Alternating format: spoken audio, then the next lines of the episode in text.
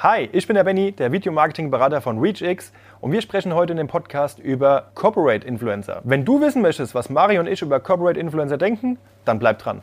OMT. Und ja, und ähm, wenn man das ausrechnet, hat Aliana eigentlich äh, durch mich und mit diesem Video äh, nur in diesen äh, 14 Tagen, die ich da war, oder in den 16 Tagen, die ich da war, ähm, ja, so Pi mal Daumen 85.000 Euro an Umsatz gemacht.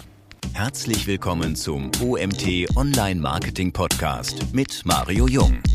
Hey Benny, schön, dass du da bist. Benny, was ist für dich ein Corporate Influencer? Hi Mario. Für mich ist ein Corporate Influencer ein Markenbotschafter der Firma, in der er angestellt ist. Ein Mitarbeiter oder ein Geschäftsführer.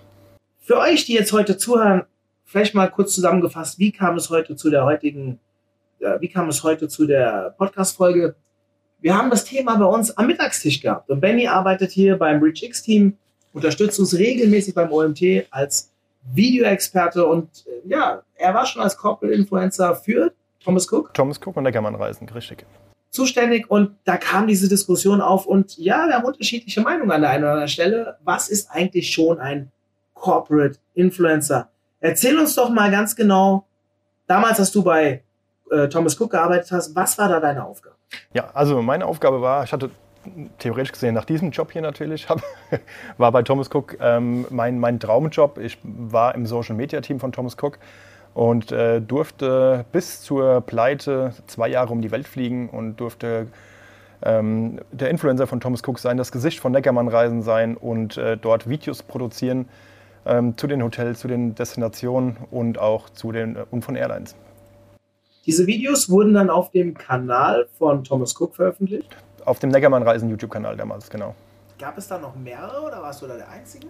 Nee, ich war der Einzige. Es war auch als erstes war es ein Projekt. Das Projekt äh, war dann nach einem Jahr eigentlich fertig, aber dann hat, hat die, die Geschäftsführung gesehen, dass das Projekt äh, sehr erfolgreich war. Es kamen immer mehr Buchungen rein und man hat gemerkt, oh, das bringt was, wir machen das Ganze weiter. Das wird jetzt ein fester Job. Das finde ich relativ spannend, was du so erzählst, weil wir haben das Thema sehr häufig auch in meinen Seminaren. Inwieweit sollte sich eigentlich eine Firma für so etwas öffnen? Die Diskussion, die wir jetzt hier beim Mittagstisch hatten, war, ging eher so darum, ab wann ist man denn schon ein Corporate Influencer? Du hast jetzt davon geredet, in erster Linie das Gesicht, also dass jemand so das Aushängeschild einer Firma ist. Ich persönlich glaube ja, dass ein Corporate Influencer auch schon viel früher beginnen kann. Also wir reden da natürlich eher von Mikro-Influencern und dass theoretisch jeder, der in der Firma etwas teilt, macht, irgendwie sich engagiert und natürlich auch sein Gesicht hergibt, vielleicht an der einen auch schon viel früher als Corporate Influencer genannt werden darf. Da würde ich auch mal die Frage einfach an die Community stellen. Wie würdet ihr vielleicht mal in den Kommentaren hier bei uns auf LinkedIn oder Facebook, wo wir den Podcast halt teilen, was, ab wann siehst du denn eine Person als Corporate Influencer und was sollte deiner Meinung passieren, um so, oder was, was sollte eine Firma für, für eine, soll ich sagen, Mindset haben oder wie sollte eine Firma aufgestellt sein, damit ein Corporate Influencer richtig gut arbeiten kann? Also ich bin der Meinung, es reicht nicht, einfach nur einen Beitrag auf Facebook, LinkedIn oder auf irgendwelchen Plattformen zu teilen, auch wenn man es regelmäßig macht. Man muss dieses ähm, Produkt, das die Firma anbietet, in meinem Fall war es jetzt war es natürlich ein schönes Produkt, es waren Reisen weltweit. Ähm, man muss dieses Produkt verkörpern, man muss das leben, ähm, man muss auch eine eigene Meinung dazu haben. Ähm, und ja, das, da fängt für mich dann der Corporate Influencer an, also in meiner Sicht. Und nicht einfach nur Leute, die von der Firma aufgedrückt bekommen, ey, wir haben jetzt da was zum Teilen, bitte alle teilen auf dem privaten Profil. Nein, es muss erstens, finde ich, dass ein Corporate Influencer das Ganze auf den, auf den eigenen Kanälen der Firma ähm, posten muss oder, oder produzieren muss. Ähm, ja, das ist jetzt, so sehe ich einen Corporate Influencer. Jetzt habt ihr einen relativ starken YouTube-Kanal damals gehabt. Ja. Ähm, wenn man so beginnt, also wie, wie findet eine Firma so einen Corporate Influencer? Wie würdest du da vorgehen? Also stell mir vor, wir würden jetzt für die Rich X oder für den OMT haben wir jetzt natürlich mit mir als Person so ein bisschen das Gesicht. Aber dann gehen wir mal zu ReachX. Wie würden wir denn dort beginnen, einen Corporate Influencer A zu ermitteln, B dann auch zu fördern? Ähm, es gehört ja noch ein bisschen mehr dazu, einfach nur, das, um das Produkt ähm, zu, ähm, zu, zu, vermitteln bzw. zu leben. Du musst ja auch ein bisschen Social Media affin sein, beziehungsweise, also in der heutigen Zeit auf jeden Fall, beziehung, und, ähm, und musst auch ein bisschen affin sein im, in der Content-Produktion. Ähm, Gerade äh, Content-Produktion war auch, muss ich ganz kurz mal wieder zu meinem Job damals zurück, ähm, ein, riesen, ein riesen Punkt, den, denn ich habe in den ganzen Zielgebieten auch Content für verschiedene Abteilungen bei uns in der Firma produziert. Ähm, natürlich ist jetzt hier im Online-Marketing-Bereich ein bisschen schwieriger, einen eigenen Influencer hochzuziehen.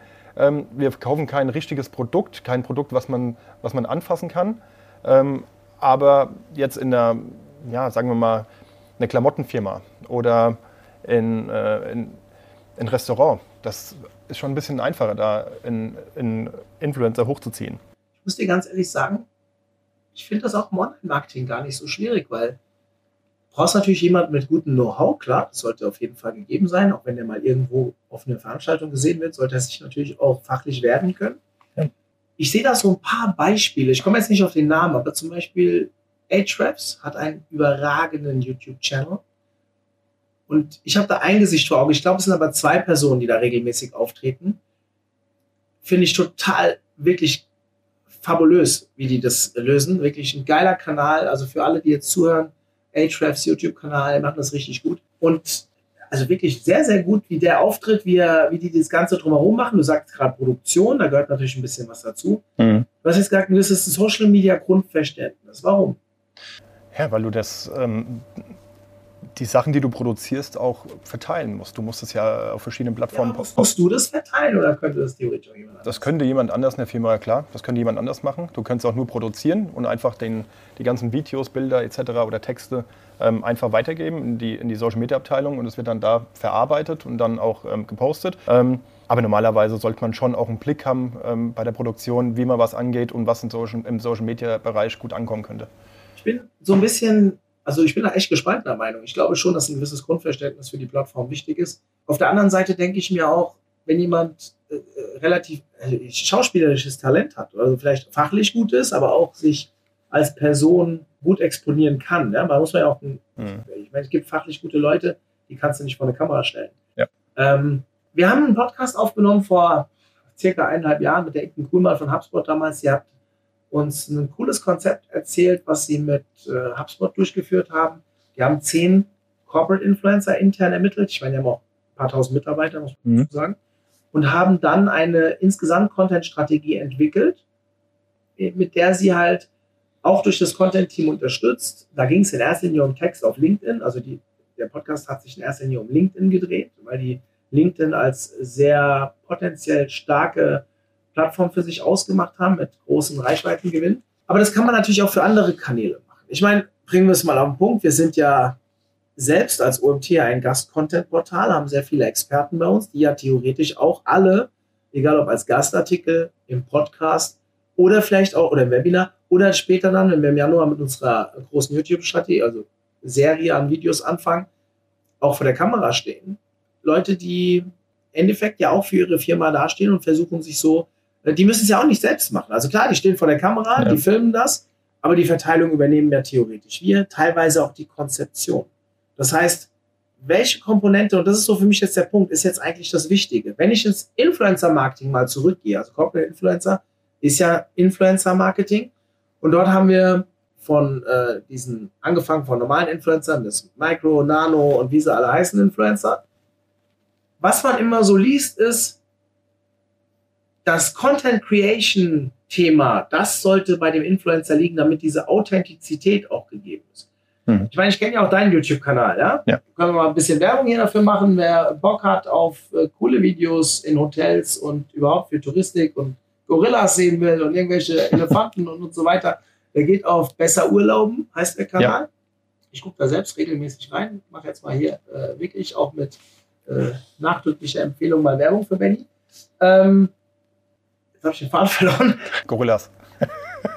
du bist ein Gorilla. Ja. Ähm, worauf ich hinaus wollte, ist, du machst jetzt, du bist auch sehr authentisch. Ja? Wir haben ja schon öfters darüber geredet, du hast einen ja. relativ hessischen Slang, du hast eben natürlich meinen Kollege Heiko Höhn, der hoffentlich zuhört, sagen, weil ich immer sage, der Einzigste, das hast du eben auch schon mal gesagt. Das ist halt hessisch, wir Hessen dürfen das. Aber du bist da auch sehr authentisch.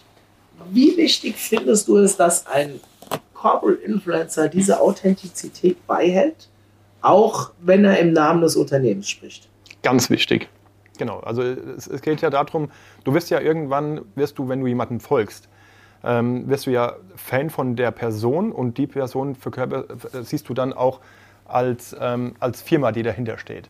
Genau, mich haben damals die Leute als Benny von Neckermann reisen. Ich wurde am Flughafen wurde ich angesprochen. Ja. Die wussten genau, ah, das ist der Benny, im Hintergrund dann Neckermann reisen. Und ähm, gerade ähm, ja, dein Humor musst du mit reinbringen in, in Videos, in, in, Posts, in Texte und so weiter. Ähm, dafür, wo du, wofür du auch stehst. Ja? Ich meine, das macht ja auch viele äh, Comedian aus. Ähm, klar sind das keine Influencer jetzt, aber die haben ihren eigenen Humor, die haben ihre, ihre eigene Art. 100%.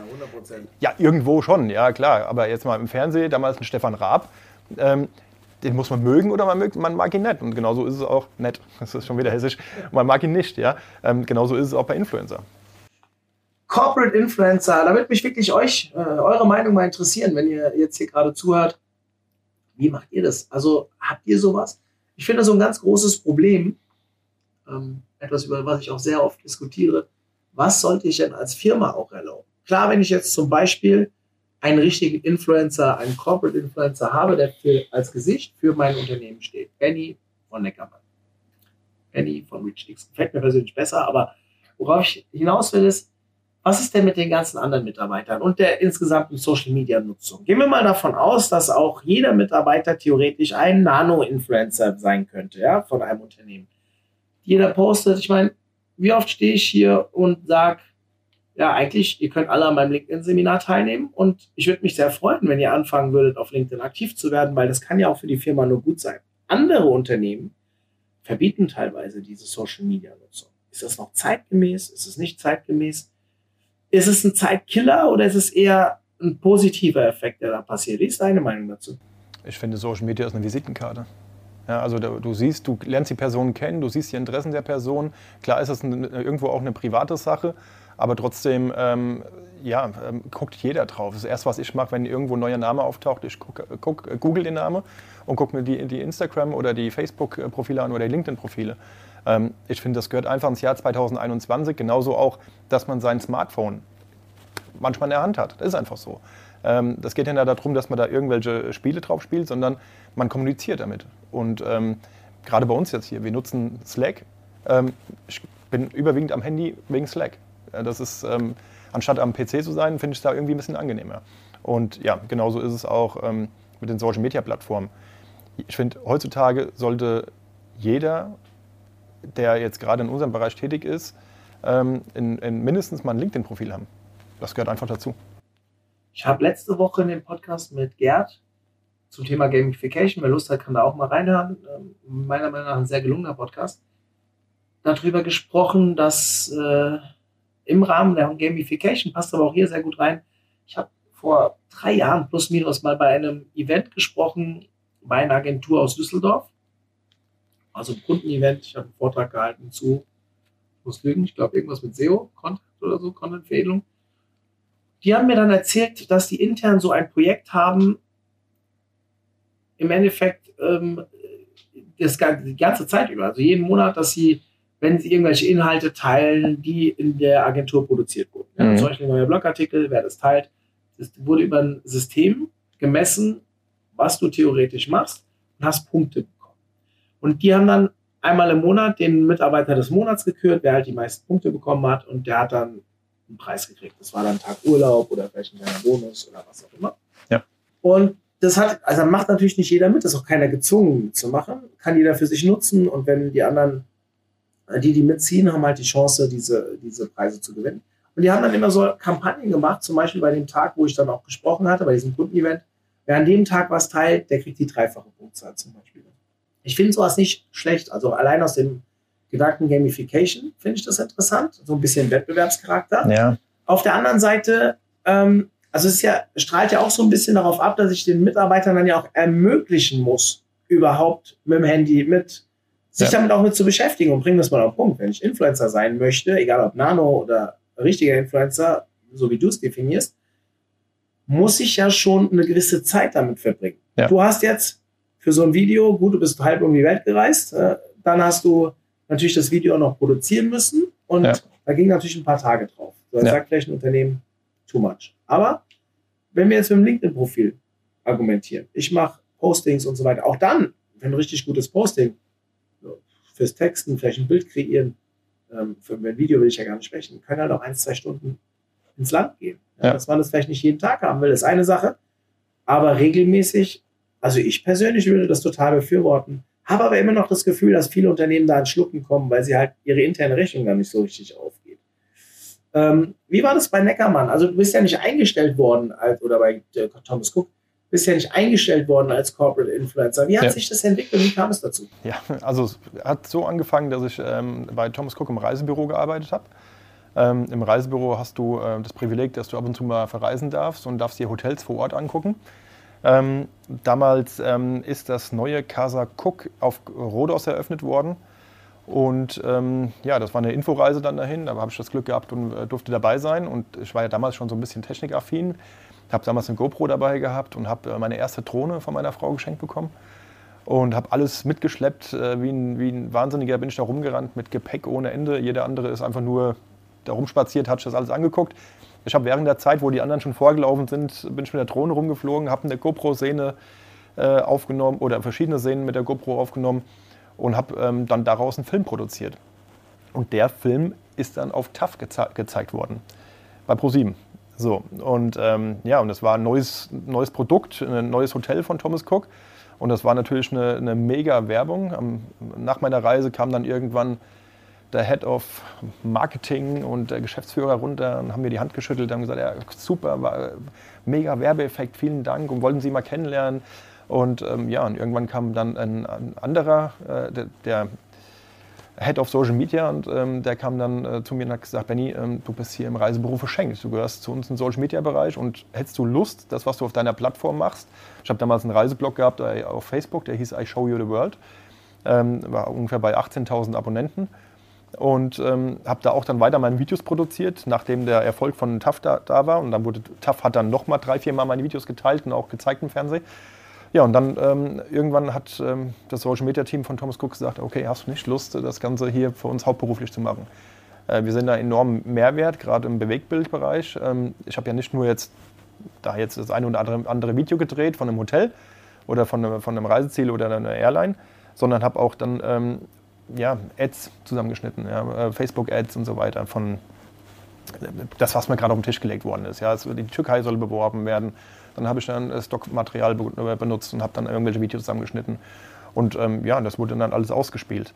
Ähm, und das war so der, der, der Start des Ganzen. Du hast letztens auf Facebook eine interessante Sache geteilt. Also ich habe es auf Facebook gesehen, wahrscheinlich hast du auch noch auf anderen Sachen äh, veröffentlicht, auf anderen äh, Social Networks. Ähm, da hast du so einen Erfolgsbericht gepostet von dem Video, was du gedreht hast im letzten Jahr, glaube ich. Genau.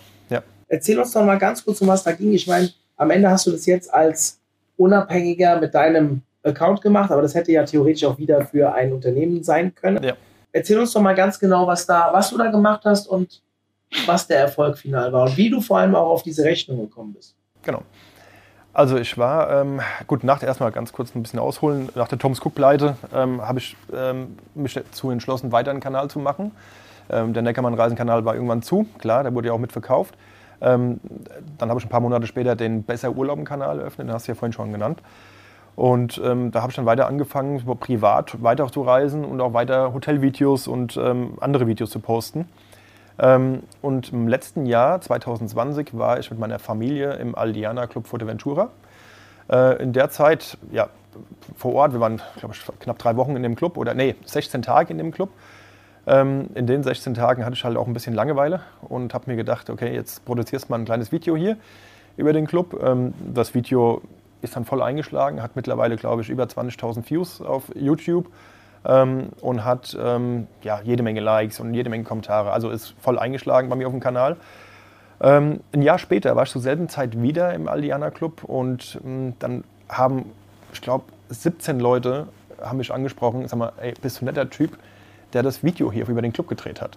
Da sage ich, ja, genau, bin ich. Ja. Und ähm, gerade jetzt mit dem, mit dem Hintergrund, dass ich hier im Online-Marketing tätig bin und mich das immer interessiert, ob, ähm, ob, ich, ob die Leute das beeinflusst hat, den Club dann auch zu buchen, also dass das Video die Leute beeinflusst hat, habe ich natürlich noch nachgefragt und habe gesagt, ey, ganz kurz, ihr habt das Video gesehen, ihr fandet das Video toll. Hat euch das Video zu einer Buchungsentscheidung geführt? Ja, und es war wirklich so, dass dann 14 Leute gesagt haben, also 14 Leute haben sich dann für eine Buchung entschieden, haben gesagt, ja, das Video war der, der ausschlaggebende Punkt, wir fanden es hier toll. Ähm, und drei andere Familien ähm, haben dann ein Upgrade gebucht, eine höhere Zimmerkategorie gebucht, weil sie nicht wussten, weder aus dem Katalog sonst, oder von der, von der Website, dass es eine größere ähm, Familienzimmerkategorie gibt in dem Club. Die habe ich nämlich an dem Video auch gezeigt. So, und ähm, ja, wer jetzt weiß, was eine Aldiana-Reise kostet, der, ähm, der weiß, dass da so eine Familie, die ungefähr 10 bis 14 Tage da ist, ja schon mal 8.000, 9.000 Euro bezahlt. Und ja, und ähm, wenn man das ausrechnet, hat Aldiana eigentlich äh, durch mich und mit diesem Video äh, nur in diesen äh, 14 Tagen, die ich da war, oder in den 16 Tagen, die ich da war, ähm, ja, so Pi mal Daumen 85.000 Euro an Umsatz gemacht. Das ist spannend. Also ich meine, du warst ja genau in dem Club, wenn die wirklich, die hätten dich ja nicht erkannt, wenn sie nicht wirklich kurz vorher das Video genau. gesehen hätten. Ja. Also finde ich mega spannend. Ja. Ähm, Ob es dann am Ende wirklich der ausschlaggebende Grund war, sie sagen das natürlich vielleicht auch, um dir auch positiv zuzureden im Moment, weil sie dich gerade sympathisch finden. Aber am Ende, selbst wenn es die Hälfte gewesen wäre. Und es waren ja nur 16 Tage, die ich ja, jetzt in dem Club war und habe nur eine, Anzahl, eine, eine, gewisse Anzahl an Leuten gesehen. Wer weiß, also es sind 20.000 Aufrufe. Ja, lass, lass es ein Prozent sein. Ja, also die gebucht haben. schon ein paar gewesen sein, ja. 200 Leuten. Genau, und das war auch damals auch der Grund, warum Neckermann Reisen gesagt hat, okay, wir machen das weiter. Ähm, man konnte es damals nicht tracken oder man kann man ja auch heute kaum noch machen, aber es war ein, ein, eine positive Sache. Ja. Ich war ja nicht nur ähm, jetzt in YouTube zu sehen, sondern es war auf Facebook war ich zu sehen, ich war im, im Reisebüro zu sehen, an, in, an der Wand überall. Und ähm, kam gut bei den Leuten an. Ja.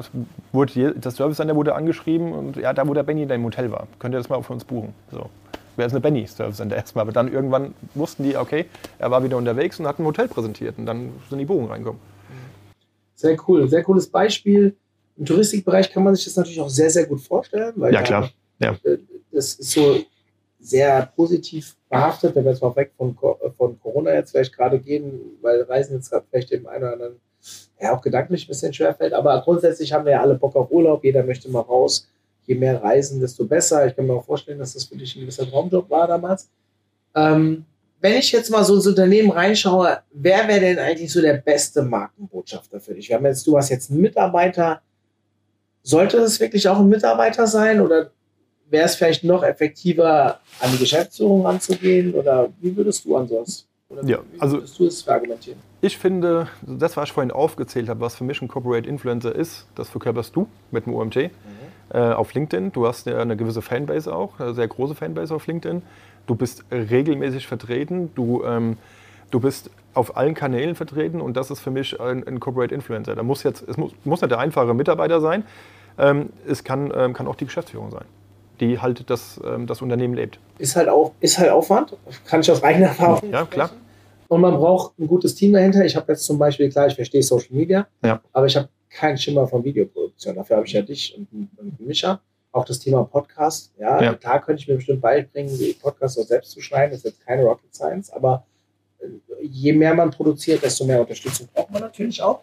Ich glaube, dass man dieses Thema als Company auch wirklich leben muss. Also ja. man muss daran glauben, man kann vieles nur bedingt tracken. Man kann natürlich auch schon versuchen, ja, angefangen von Gutscheincodes, was man von irgendwelchen Influencern kennt, bis ja. über, ähm, ja, keine Ahnung, solche Dinge, dass man einfach vor Ort auch mal die Leute anspricht dazu. Ja, also man kann schon ein bisschen was machen, aber die, genau wird man es nie tracken können.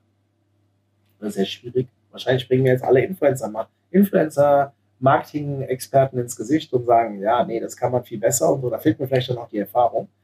De facto ähm, ein sehr spannendes Thema und Mindset. Ja, also dieses machen wir das, machen wir das nicht. Ich weiß auch noch vor, wie lange bist du jetzt bei uns? Eineinhalb Jahre? Ja. Vor zwei, drei Jahren war so dieses Thema, wir müssten mal anfangen mit einem Grafiker. Dann kam eine Grafikerin, mittlerweile ist es ein Grafiker, also die Position wurde irgendwann ausgetauscht, also hat sich halt so ergeben. Und dann bist du dazu gekommen und wir haben gemerkt, okay, um professioneller auch zu wirken, brauchen wir bessere Videos. Es muss nicht immer Hochglanz sein, aber es ist einfach kreativer. Ja, merken, dass da ein Profi am Werk ist.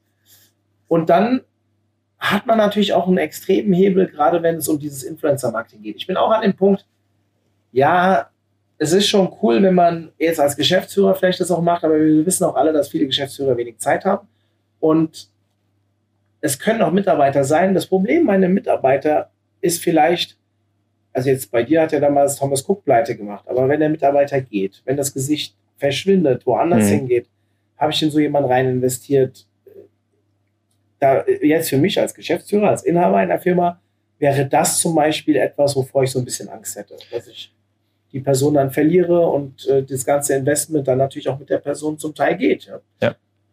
Ähm, deswegen würde ich halt lieber gerne an jemanden rangehen, der jetzt Geschäftsführung kann auch gehen, theoretisch in einem großen Laden.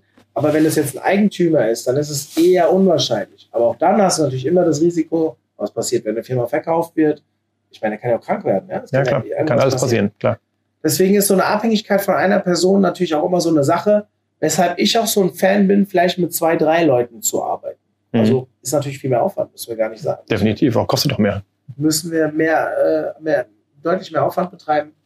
Ähm, ich merke das jetzt, du hast vorhin jetzt mich als Person angesprochen beim OMT. Ich versuche ja den OMT eigentlich so ein bisschen auch von mir zu entkoppeln. Mhm. Das widerspricht dem Ganzen, was wir jetzt hier, kann man mal so sagen, hier frei. Wir haben gerade eben eine riesen Videosession gehabt zum, für unseren OMT, für unsere OMT Weihnachtsschnitzeljagd, die übrigens am 1.12. beginnt. Das solltet ihr euch unbedingt angucken. Kann man viele tolle Preise gewinnen. Ähm, Habe ich übrigens auch schon letzte Woche im Podcast angeteasert. Ähm, ja, wird aber auch cool. Wir haben eben die ganzen Videos aufgenommen. Hat mega Fun gemacht, äh, mega spaßig. Ich weiß nicht, wie, wer diesen Weihnachtsmann verkörpert hat, aber ich glaube, ihr werdet ihn erkennen. Ähm, aber ich versuche es eigentlich ein bisschen von mir zu entkoppeln. Ich weiß noch nicht, ob das jetzt schon der optimale Zeitpunkt ist. Man bewegt sich noch im Wachstum. Jetzt können, kann ich dich natürlich nicht fragen, wäre es besser gelaufen, wenn, wenn du dort geblieben wärst, aber die Firma ist ja pleite gegangen. Deswegen ist es schwierig. Nee. Mich ja, ja, also ein kleiner Punkt dazu. Geplant war, dass wir äh, weitere äh, Bennys einstellen. Ah, ja. Das war der Plan, genau. Also wir wollten, das war ja am Anfang nur ein Projekt. Dann haben die gemerkt, okay, ist es äh, erfolgreich und äh, geplant war, dass, alle, ähm, dass es mehrere Bennys gibt auf verschiedenen Kontinenten und so weiter. Ähm, und dass man dann auf jeden Fall mehr Videos produziert, fast daily ähm, was, was on online stellt oder dass einer nur den YouTube-Kanal macht und der andere macht nur Instagram. Ähm, das war geplant. Ja. Und ganz kurz, weil du vorhin gesagt hast, ja, wenn derjenige dann weg ist, ähm, wenn, wenn du mit mehreren Leuten arbeitest, arbeitest ähm, ist es natürlich dann einfacher, dann kannst du das kompensieren. Und dann, am Anfang musst du halt mit einer Person zusammenarbeiten, der du ähm, vertraust, oder du musst halt auch dementsprechend einen Vertrag aufsetzen. Das ist einfach so. Damit du halt keinen Schaden hast. Ja, das Thema Vertrag ist natürlich auch noch was, was man diskutieren muss. Ähm, so geil gehyptes Thema natürlich auch ist, also Influencer-Marketing. Ich finde, da wird relativ häufig in letzter Zeit drüber gesprochen. Wenn wir beim OMT sind, Influencer-Kanal, muss man ganz klar sagen. Ja. ja wir leben natürlich von SEO-Stärke, wir leben ähm, von unserer guten E-Mail-Basis, aber am Ende, wie sind wir denn gewachsen? Durch die Leute, die Webinare bei uns gehalten haben, die Leute, die bei uns die Artikel schreiben, die ja im Endeffekt dann auch ihre Inhalte teilen, wo wir ja wieder voll im Influencer-Marketing drin sind. Ne? Ja, einmalig. Aber das ist für mich kein Corporate Influencer. Also ja, es ist, genau, genau. Aber ja. theoretisch sind das ja Influencer, die über andere Tätigkeiten ihre Reichweiten aufgebaut haben. Also die sind ja mit ihrer Firma vielleicht auch irgendwie tätig und haben ja auch ihre LinkedIn-Reichweiten und jetzt sind die vielleicht nicht mit 20.000 oder 10.000 verloren, aber am Ende ist ja mit vielen Experten, die das teilen, das macht ja auch dann die Menge. Ja? Also ja, die, die äh, Kleinvieh macht auch Mist, würde ich nicht mal sagen. Da sind einige dabei, die haben richtig große Reichweiten und das ist natürlich auch cool, wobei wir natürlich im, im krassen B2B-Markt unterwegs sind und äh, mhm da natürlich auch nicht wir von solchen Reichweiten sprechen, wie tendenziell jetzt im Touristikbereich. Ja, klar. Da können wir über virales Wachstum sprechen, äh, Form von hier Hockeystick, exponentielles Wachstum und so Späße. Ähm, ja, mega spannendes Thema. Auch jetzt nochmal zum dritten Mal in diesem Podcast möchte ich euch animieren. Schreibt doch mal was dazu, wie ihr das seht. Und was mich noch viel mehr interessieren würde, ist, arbeitet ihr schon mit Corporate Influencern? Habt ihr sowas? Zeigt mal ein Beispiel. Ja, keine Ahnung. Postet euren YouTube-Kanal ähm, in die Kommentare, da wo ihr jetzt äh, die Werbung für diesen Podcast seht. Wie auch immer, nutzt quasi uns und äh, ja, macht mal Werbung für euch, wenn ihr einen Corporate oder mehrere Corporate Influencer habt, teilt mit uns eure Erfahrungen. Ich finde das mega spannend. Ich werde auch selbst einen LinkedIn-Post dazu machen. Also wenn ihr das jetzt hört, ich werde an dem Montag, wo das online geht, nächsten Montag, einen LinkedIn-Post zu dem Thema machen. Den könnt ihr gerne nutzen. Ja, edit mich auf LinkedIn, schreibt in die Kommentare rein, wie ihr das Thema Corporate Influencer seht. Wann ist jemand ein Corporate Influencer? Habt ihr einen? Finde ich mega, mega spannend. Ähm, zum Abschluss vielleicht. Oder mal was anderes. Wie ist denn jetzt für dich bei Besser Urlauben so die Perspektive? Ich meine, du arbeitest jetzt Vollzeit bei uns, du hast aber auch nebenbei das Projekt Besser Urlauben. Äh, ich gucke da gerne zu, bin da auch, ich gehöre auch zu den Arbeitgebern, sage ich jetzt mal, die es eigentlich cool finden, wenn die Mitarbeiter auch eigene Projekte haben, weil man lernt ja viel mehr. Ich vermisse das heute im SEO-Bereich. Viele, die jetzt nachkommen, die lernen das halt in der Uni, die lernen das von den Leuten, die früher viel ausprobiert haben. Ja, also dieser mhm. Beruf, der hat sich ja entwickelt mit der Zeit. Und ich vermisse das so ein bisschen. Zu meiner Zeit, als ich angefangen habe, hatten sehr viele eigene Projekte, an denen sie probieren konnten. Und deswegen fördere ich das ja, wenn Mitarbeiter sowas intern machen. Aber wenn du jetzt, du hast jetzt knapp 4000 Follower, habe ich gesehen, also Abonnenten heißt das ja bei YouTube. Bei YouTube, ja. Bei YouTube. Und äh, wie kann ich mir das jetzt vorstellen, um jetzt mal wegzugehen vom Corporate Influencer? Inwieweit monetarisiert sich sowas? Viel. Also die Kombi zwischen ähm, äh, Videomarketing und äh, früher Reiseverkehrskaufmann habe ich ja auch gelernt. Äh, die zahle ich gerade so ein bisschen auch aus. Also ähm, vor allem durch ähm, das 100. Video jetzt, ich habe jetzt 100 Videos genau auf meinem Kanal, ähm, stelle ich mich so ein bisschen als Experte dar auf meinem eigenen Kanal. Habe jetzt auch mittlerweile, habe zwar jetzt nur in Anführungsstrichen 4000 ähm, Abonnenten, aber das auch seit März 2020. Also ich habe in der Corona-Zeit angefangen, den, den, Kanal zu starten und habe aber mittlerweile auch über eine halbe Million Aufrufe. Ja, und ähm, ja, und jetzt ist es mittlerweile so weit, dass, die, dass ich E-Mails bekomme mit Hallo, besser Urlaub Team. Ähm, könnt ihr uns bitte den Urlaub buchen, wie im Video.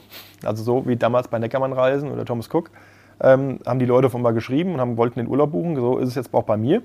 Und ich habe mir jetzt ähm, auch, habe jetzt zu Hause auch Buchungsplattformen und ja, und bekomme dann für die Buchung meine Provision. Und das also bucht alle nicht bei Benny, weil Benny soll noch lange bei uns arbeiten. ja. nee, Spaß beiseite. Also cooles Projekt natürlich, ähm, was sich da so peu à peu aufbaut. Das Geile ist, YouTube ist ja eine Suchmaschine. Richtig. Heißt, wir alles, was du produzierst, äh, das ist so der Unterschied zu Social Media. Social Media ist ja für mich ein sehr kurzfristiges äh, Investment. Also natürlich brauchst du dort auch einen Marathon. Wenn du viel machst, kannst du auch Abonnenten sammeln und jedes neue Video kann auch immer mehr Views bekommen, egal ob organisch oder dann später auch mit Ads von mir aus. Aber bei YouTube ist das ja nochmal eine Nummer anders. Wenn ich einen YouTube-Channel aufbaue, die Videos, die du vor eineinhalb Jahren gedreht hast, die kriegen ja jetzt immer noch Views. Die kriegen immer noch Views, genau. Warum? Weil sie halt über die Suchanfragen gefunden werden. Ja. Und je mehr du produzierst, ich meine, dasselbe machen wir auch mit dem Podcast. Ja? Wir sind jetzt in der 100, ich muss lügen, 120. Folge. Und unser erster Podcast mit dem Olaf Kopp, der bekommt immer noch über die Spotify-Suche, über ähm, die äh, Apple iTunes-Suche immer noch Besucher. Plus, ein ganz großes Thema, was auch Social Media-mäßig nicht so geht, ist, dass wir die Tonspuren bzw. den Podcast auch in Themen äh, ähnlichen Artikeln einbauen. Ja? Also mhm. wir haben irgendwie einen gut renkenden Artikel zum Thema Content Marketing und können dort natürlich die Tonspur von dem Podcast einbauen, was auch wieder Zulauf bringt, wieder neue Abonnenten. Auch mit jeder weiteren Folge kann ich ja theoretisch immer mehr Abonnenten einsammeln. Das baut sich so schön auf im Gegensatz zu Social Media. Mhm. Social Media baut sich auch auf, aber anders halt nicht über diese äh, langfristigen Assets. Deswegen finde ich YouTube als mega spannend. Ähm, haben es vorhin mal kurz angeteasert. Wir fangen jetzt im Januar auch mit einem YouTube-Kanal an beim OMT. Also den gibt es schon. Wer Lust hat, den zu adden und dabei zu sein, ähm, sucht einfach mal nach OMT YouTube. Also entweder sucht ihr nach OMT auf YouTube oder ihr sucht bei Google OMT YouTube. Und addet den. Wir haben jetzt, keine Ahnung, 250, 260 Follower, Abonnenten, wie es bei YouTube heißt. Ähm, aber da wollen wir richtig was rein investieren. Wir machen jetzt seit drei Jahren unser Online-Magazin äh, auf der Webseite, haben enorm an SEO-Traffic gewonnen und wollen jetzt theoretisch die zweitgrößte Suchmaschine auch entern mit einer ähnlichen Strategie, nur auf Bewegtbild.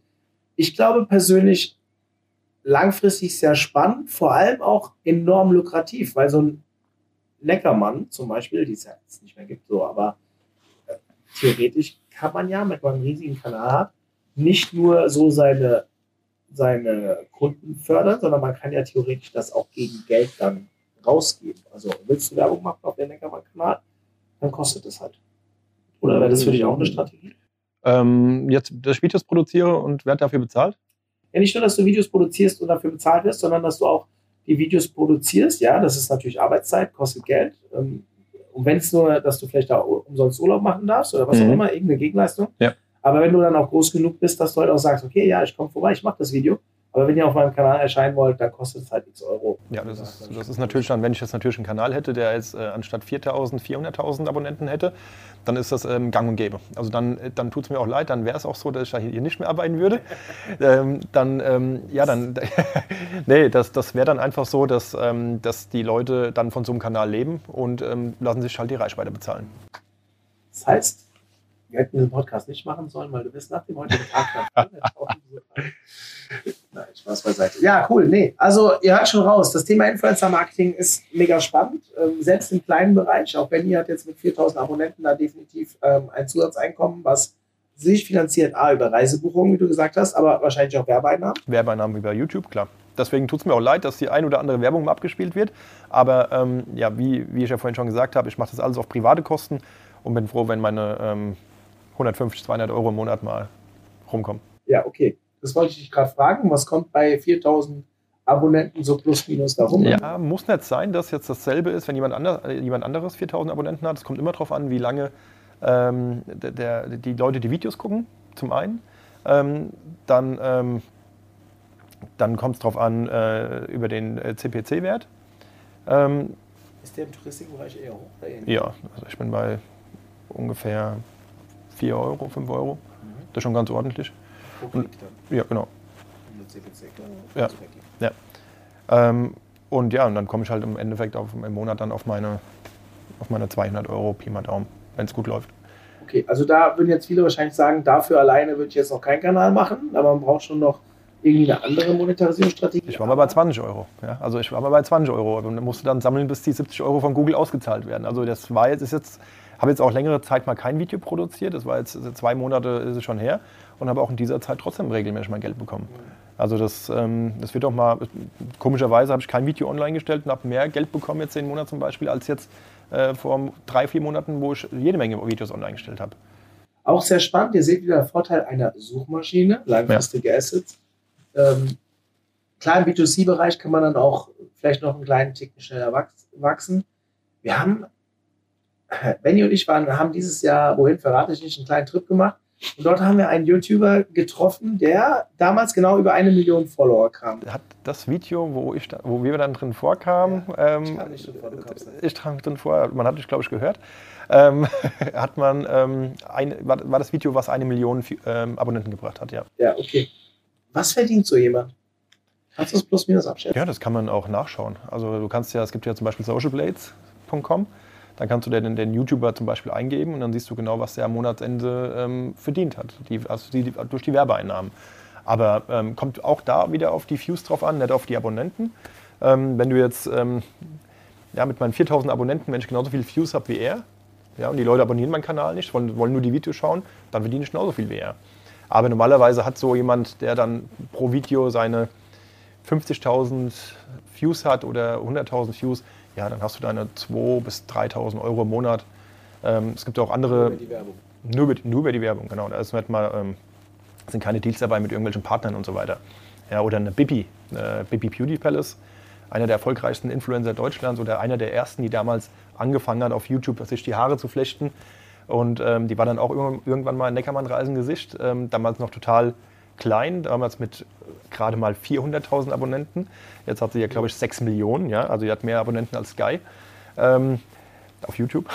Und ähm, ja, die, die verdient halt jetzt ähm, 30 bis 50.000 Euro nur über die Werbung. Nur über die YouTube-Werbung. Die hat ja sogar eine eigene Kosmetik. Die die hat genau, mittlerweile alles. Genau. So. Also die braucht sich keine Gedanken mehr machen um, ja. um die finanzielle Zukunft. Das ist ganz interessant, weil viele, wahrscheinlich auch eher jüngere Zuhörer jetzt vielleicht sagen, oh, so Influencer werden und so. Ich meine, das ist ja momentan geht, äh, einfacher war es ja nicht. Ja, wir ja. haben Instagram, wir haben TikTok gerade als Kanal, der ist nicht einfach. Kann. Du hast die Möglichkeit, aber es ist nicht einfach. Ich sage nicht, dass es einfach ist. Vor allem ist es ein Marathon, nochmal. Ja. Ich irgendwann mit einem YouTube-Experten äh, unterhalten, das ist auch schon wieder drei Jahre her. Der hatte damals 70.000 äh, Follower, hat viel auch über Online-Marketing und sowas äh, gepostet. Und äh, ich muss auch zugeben, ich weiß gar nicht mehr, wie er heißt. Das, äh, den habe ich auf einer Konferenz kennengelernt. Er hat gesagt, ja, mir klopfen viele auf die Schulter.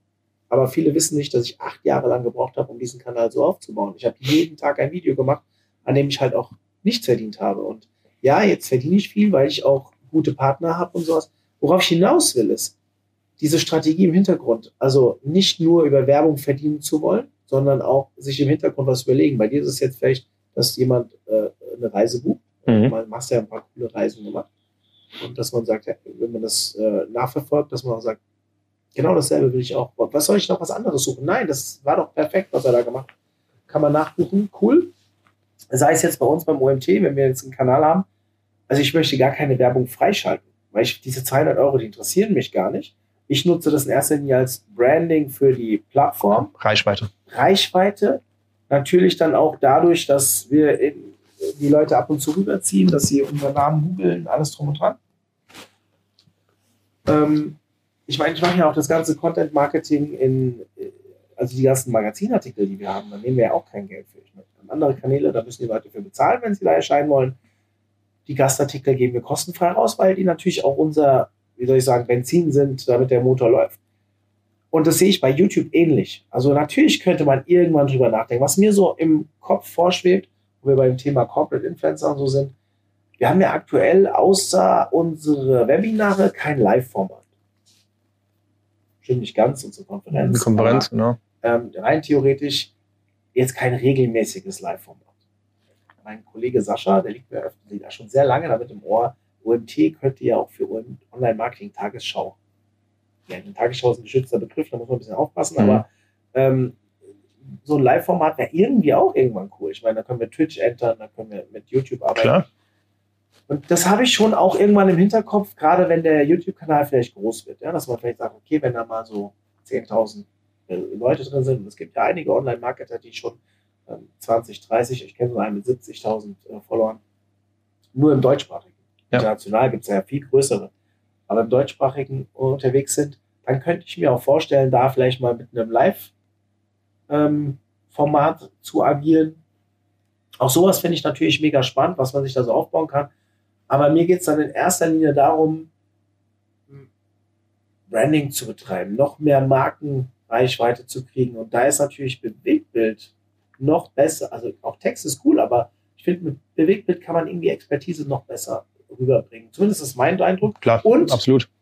Wir leben ja jetzt, ich meine, der Mensch ist klingt hart, aber ist eine nachwachsende Ressource. Und die Menschen, die jetzt ins Online-Marketing von hinten, unten reinströmen, Generation Z und Co., die sind sehr bewegtbildlastig. Deswegen glaube ich, dass diejenigen, die jetzt oder besser noch schon vor fünf Jahren mit Bewegtbild angefangen haben, in Kürze sehr stark davon profitieren werden. Warum ich eigentlich schon ein bisschen jammer, dass wir so spät anfangen, aber immerhin fangen wir jetzt an. Ja. Wie siehst du das? Also so zukunftsmäßig, glaub, also man hört ja immer, Gut, Amazon könnte vielleicht die zweitgrößte Suchmaschine werden, aber ist ja keine Konkurrenz, das ist eine Produktsuchmaschine. Wie siehst du so die Konkurrenz in Sachen TikTok? Ähm, ich habe jetzt von der neuen Plattform gehört. Ich weiß nicht mehr, wie die heißt. Ich glaube, der Philipp Klöckner hatte die jetzt bei der SEOCom genannt. Ähm, irgendein Format, wo man, ja, ich krieg's nicht mehr zusammen, wo äh, kurze Clips gezeigt werden. Snapchat? Nee, nee, nee, das war was ganz anderes Neues. Aber ich glaube, da ging es auch eher um Audio als um, vergesst das wieder, was ich eben erzählt habe. Worauf ich hinaus will, jetzt Beispiel hat YouTube TikTok zum Beispiel. Auch Instagram hat ja bekannt gegeben, ich habe es auf irgendeinem Blog gelesen, dass sie sich nicht mehr als Bilderplattform sehen, sondern als Bewegtbildplattform. Ja? Die gehen ja immer mehr durch Reels und so ins Thema rein. Ähm, IGTV, da gibt es, glaube ich, auch Änderungen oder wurde das sogar abgeschaltet? Nee, nee, IGTV ist immer noch da. IGTV ist noch da. Ihr merkt schon, ich bin da nicht ganz so affin mit dem Thema. Aber wie siehst du das so in der Konkurrenz zu YouTube?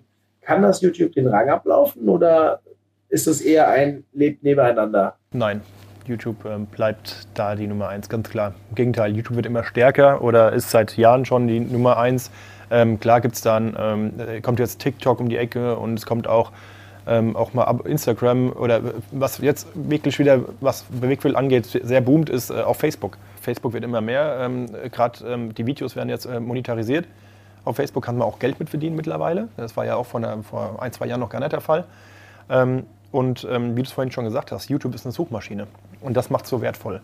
Und ähm, auf TikTok, oder es kommen auch immer wieder neue Views dazu. Bei TikTok ist es ja so, da geht mein Video viral. Ich habe auch ein Video auf TikTok bei mir auf dem Kanal. Das hat 273.000 Aufrufe. Du hast selbst auch schon ein paar Videos, äh, die mal viral gegangen sind. Aber dann irgendwann ist Stopp. Dann irgendwann ist das nicht mehr im Algorithmus drin, in dieser Spirale drin. Und dann ist irgendwann Ende Gelände. Und dann hat man keine Views mehr drauf. Und durch die Hashtag-Suche auf TikTok, da gibt es ja mittlerweile, äh, das kann man auch vergessen. Und genauso ist es auch bei, ähm, bei Instagram. Bei Instagram scrollst du durch den Feed, du guckst dir auch mal das eine oder andere Reel an, du guckst dir auch das eine oder andere Video an und bleibst gerade mal zwei, drei Sekunden im Schnitt drauf. So, und bei YouTube hast du eine Verweildauer von na, mindestens vier Minuten pro Video. Spannend. Mega spannend. Ähm, jetzt sind wir ein bisschen abgedriftet vom Thema Corporate Influencer in äh, welche äh, Bewegtbildportale sind die interessantesten. War mal eine andere Folge heute. Wir haben jetzt schon fast 45 Minuten geredet. Also spannend dafür, dass wir eigentlich das jetzt hier sehr spontan gemacht haben. Ihr wisst, normalerweise sind meine Podcasts äh, relativ geplant. Dieses Mal war es so ein ja, aus, aus, einem Mittagessen, einer Diskussion entstanden. Komm, das nehmen wir heute mal auf. Mal ein anderes Format. Wir haben ein bisschen gesprudelt, zwar weniger vorbereitet. Wenn euch das Format so gefallen hat, ihr was rausziehen konntet, könnt ihr uns das natürlich auch gerne in den Kommentaren, gerne bei mir in dem LinkedIn-Post, ähm, mal erwähnen. Dann könnt ihr sowas vielleicht auch öfters machen, wenn sowas hier auf die Agenda kommt. Benny, dir vielen Dank, dass du dabei warst. Gerne, hat Spaß gemacht. Und ja, wir hören uns dann nächste Woche wieder. Da haben wir etwas vor allem für Agenturinhaber. Will nicht zu viele Leute direkt ausgrenzen, das ist schon spannend für alle, aber gerade Agenturinhabern, wo es so ein bisschen darum geht, wie man auch Kosten reduzieren kann. Ja, also normalerweise habt ihr hier Online-Marketing-Themen. Ihr wisst, wir beschäftigen uns aber auch sehr viel mit dem Thema Agenturen und äh, Agenturführung. Wir haben ja auch unseren Agency Day, der äh, nächstes Jahr endlich wieder stattfinden wird. Und deswegen haben wir nächste Woche mal ein Agenturthema eingestreut. Also auch da wieder einschalten. Und ja, bis dahin, macht's gut. Tschüss. Zur Abschluss der heutigen Folge mit Benny möchte ich euch ganz kurz auf den gestarteten Vorverkauf des OMT 2022 hinweisen. Wir befinden uns in der Super Early Bird Phase und haben schon fast 100 Tickets verkauft. Es gibt nur 150 und günstiger wird es nicht. Wenn ihr Bock habt, nächstes Jahr wieder teilzunehmen, am 7. Oktober in der Pyramide in Mainz, dann kommt jetzt schnell auf omt.de slash Konferenz und bucht zeitnah euer Ticket kriegt ihr vielleicht noch eins im Super Early Bird. Bis dahin, wir sehen uns. Euer Mario.